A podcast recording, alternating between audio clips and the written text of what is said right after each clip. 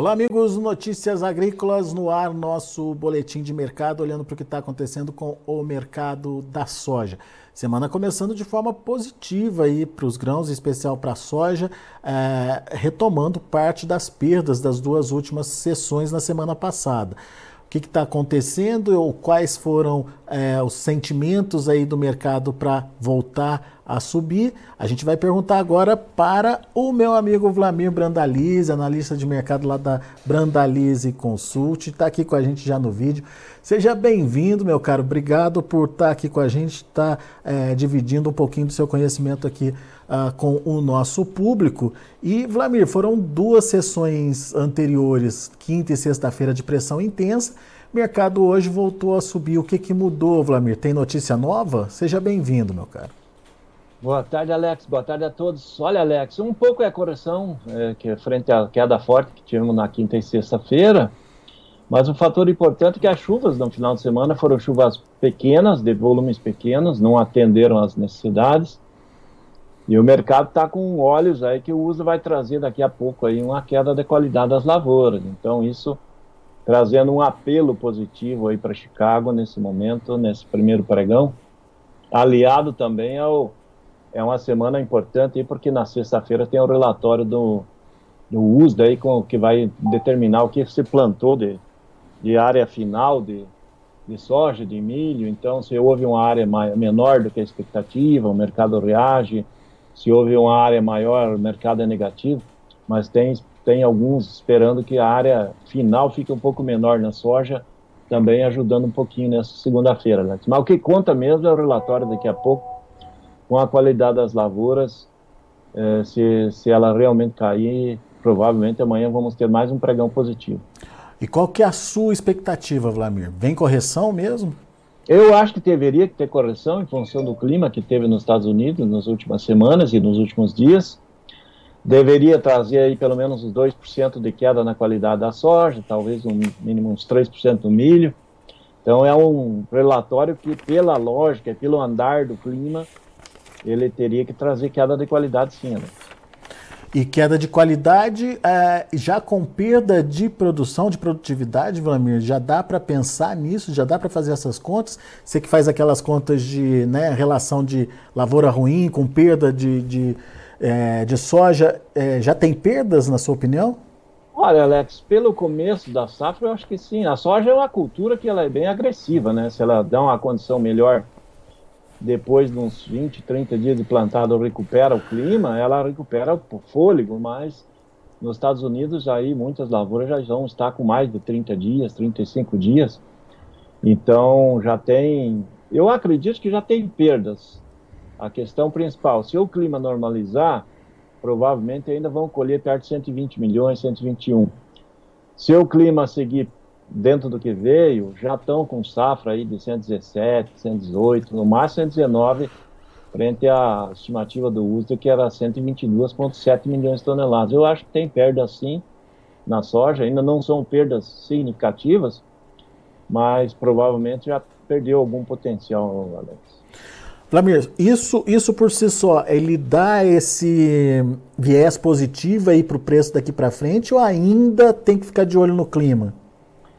Olha, Alex, ele dá o viés aqui do momento, porque não, não, não dá para garantir que para frente ele vai continuar, porque historicamente as melhores cotações da soja, elas se deram nessa semana, que é a semana de véspera aí do feriadão do, do, do da independência americana. As melhores cotações, se a gente olhar, ficaram dentro desse final de junho e os primeiros dias de julho, antes do, do 4 de julho, que é o feriado americano. Né? Então, é dentro desse período que o mercado trabalha com a expectativa que é um mercado forte de clima, que é o mercado de alta, e depois, passando o feriado, o mercado começa a olhar o, o, as condições da safra de uma maneira mais calma. Então, é possível que nessa semana, sim, se essa condição tiver, nós vamos atingir as melhores cotações do momento e talvez até da safra do ano que vem, né, Alex? Ainda tem potencial para isso, né? Porque Seguindo sem chuvas mais uma semana, a planta não cresce muito, ela começa a florescer muito pequenininha, muito baixinha, e daí ela dá menos vagem, menos flor, menos produtividade. Vlamir, a gente tem uma diferença acentuada entre o julho, né, que é a safra atual, e para nós aqui no Brasil, e o novembro, que é a safra que é, precifica aí a americana, né?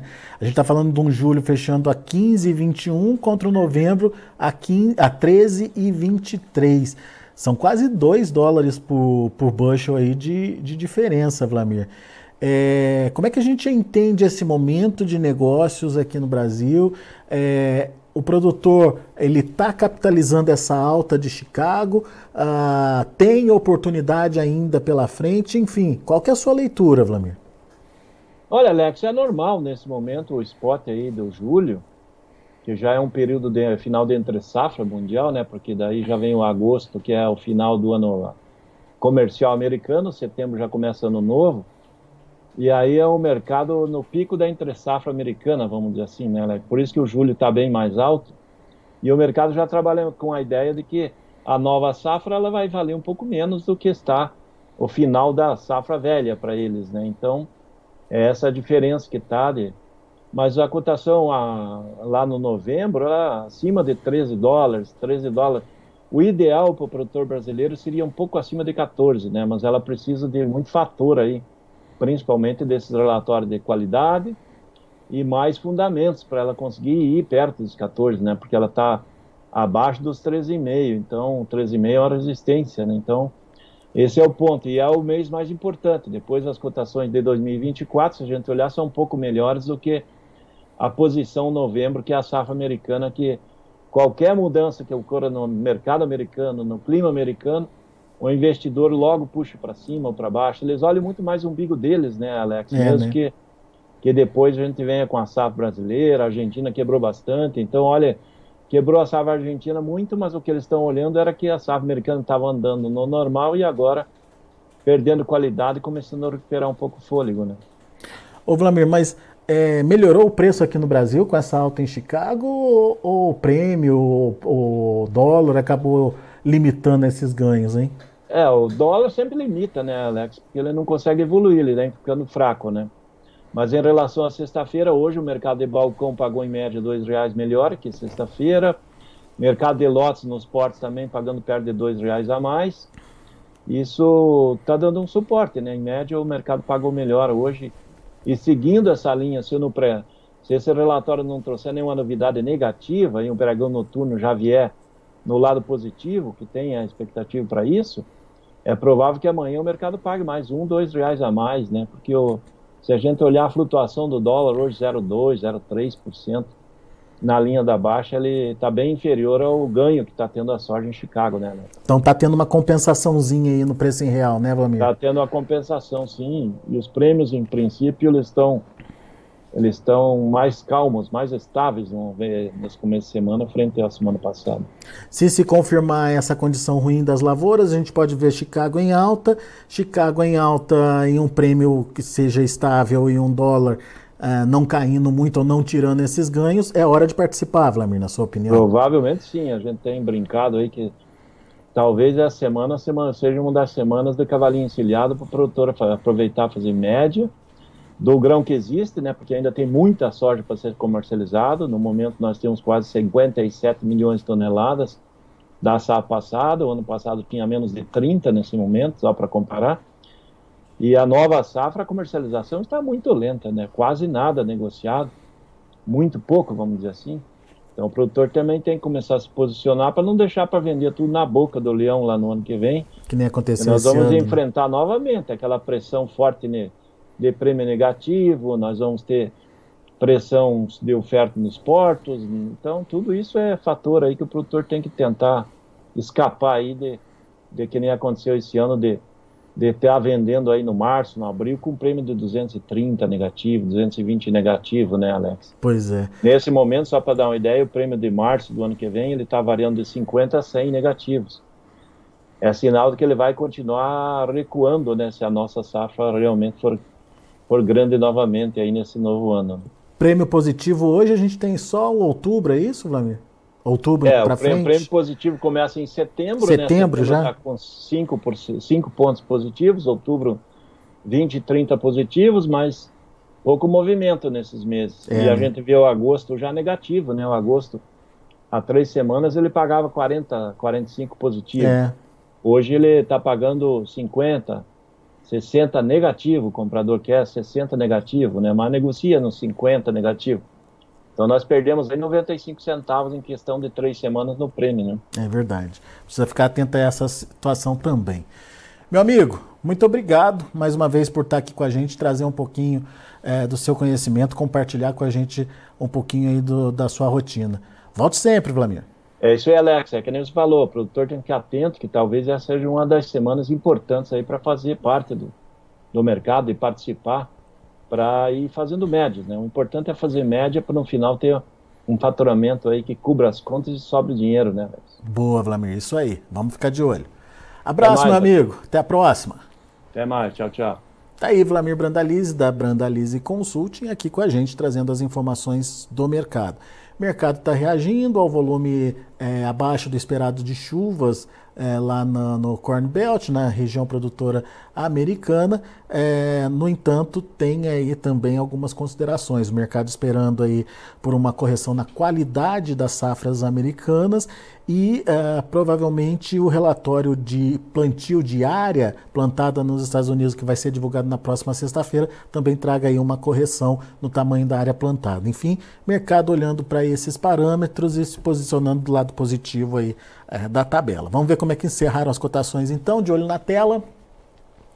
Julho, 15 dólares e 21, alta de 26 pontos e meio. Agosto, 14 dólares e 24 centes por bushel, alta de 20 pontos e meio. Setembro, 13 dólares e 36 centes por bushel, alta de 15 pontos mais 25. Novembro, 13 dólares e 23 centes por bushel, alta de 13 pontos. São os números da soja. Vamos ver o milho. Para julho, 6,37, 6 pontos e meio de alta. O setembro caiu um pouquinho, 0,75, fechou a 5,84, mas dezembro já voltou a subir, 0,25 de alta, fechou a 5,88 e o março de 24, 5 dólares e 96 por bushel, meio pontinho de elevação. E para finalizar, a gente tem o trigo. Trigo fechou no vermelho. Julho 7,24 perdeu 9, setembro 7,38 perdeu 8,25, é, dezembro 7 dólares e 55 centos por bushel perdeu 6 pontinhos e o março perdendo 3 pontos fechando a 7 dólares e 70 centos por bushel. Muito bem, esses são os números já de fechamento do mercado lá na Bolsa de Chicago. Dia positivo para a soja, para o milho também um positivo mais ou menos, para o trigo, é, encerrando aí no vermelho, como você acabou de ver. Agora, meu recado vai para você, produtor, sojicultor que está nos ouvindo, que ainda não mandou sua história para melhor história de um agricultor. É o prêmio aqui do Notícias Agrícolas em comemoração ao Dia do Agricultor e a gente quer ouvir a sua história. Dois minutinhos de uma história que todo mundo gosta de ouvir, que todo mundo é, para para entender como é que foi a sua chegada naquela região, como é que se desenvolveu o trabalho na sua propriedade, ah, o que, que você fez de diferente que gerou ali uma condição diferenciada na sua produção, enfim, uma história boa que eu imagino que você tenha muitas delas aqui para contar para gente, mande aqui para o Notícias Agrícolas, é, é, uma historinha aí de no máximo dois minutos, se for gravar no celular, use o celular na horizontal, você tem até o próximo dia 30 agora, sexta-feira, para enviar esse material para a gente. Corre que ainda dá tempo, tá certo? E o nosso patrocinador Ouro a Singenta tem um recado para você também. Vamos ver? Você já conhece o Acessa Agro? É a plataforma de benefícios da Singenta. Nela você ganha pontos através da compra de produtos da empresa. É isso mesmo, e esses pontos você troca por uh, vários itens. A gente, uh, o produtor pode trocar por, por exemplo, ferramentas da agricultura digital, uh, pode trocar por consultoria, pode trocar por serviços prestados, enfim, tem vários uh, itens aí à sua disposição, são mais de 3 mil itens que você pode conferir nesse site que a gente está mostrando aí na tela, olha só, www.acessaagro.com.br www.acessaagro, tudo junto.com.br www.agro.br. Corre lá no site e conheça quais são as vantagens. Se você é agro, acessa. Esse é o recadinho para você e participe conosco, envie seu vídeo, não perca tempo até o próximo dia 30. Ah, estamos esperando a sua inscrição. Daqui a pouco a gente volta com outras informações e mais destaques. Continue com a gente.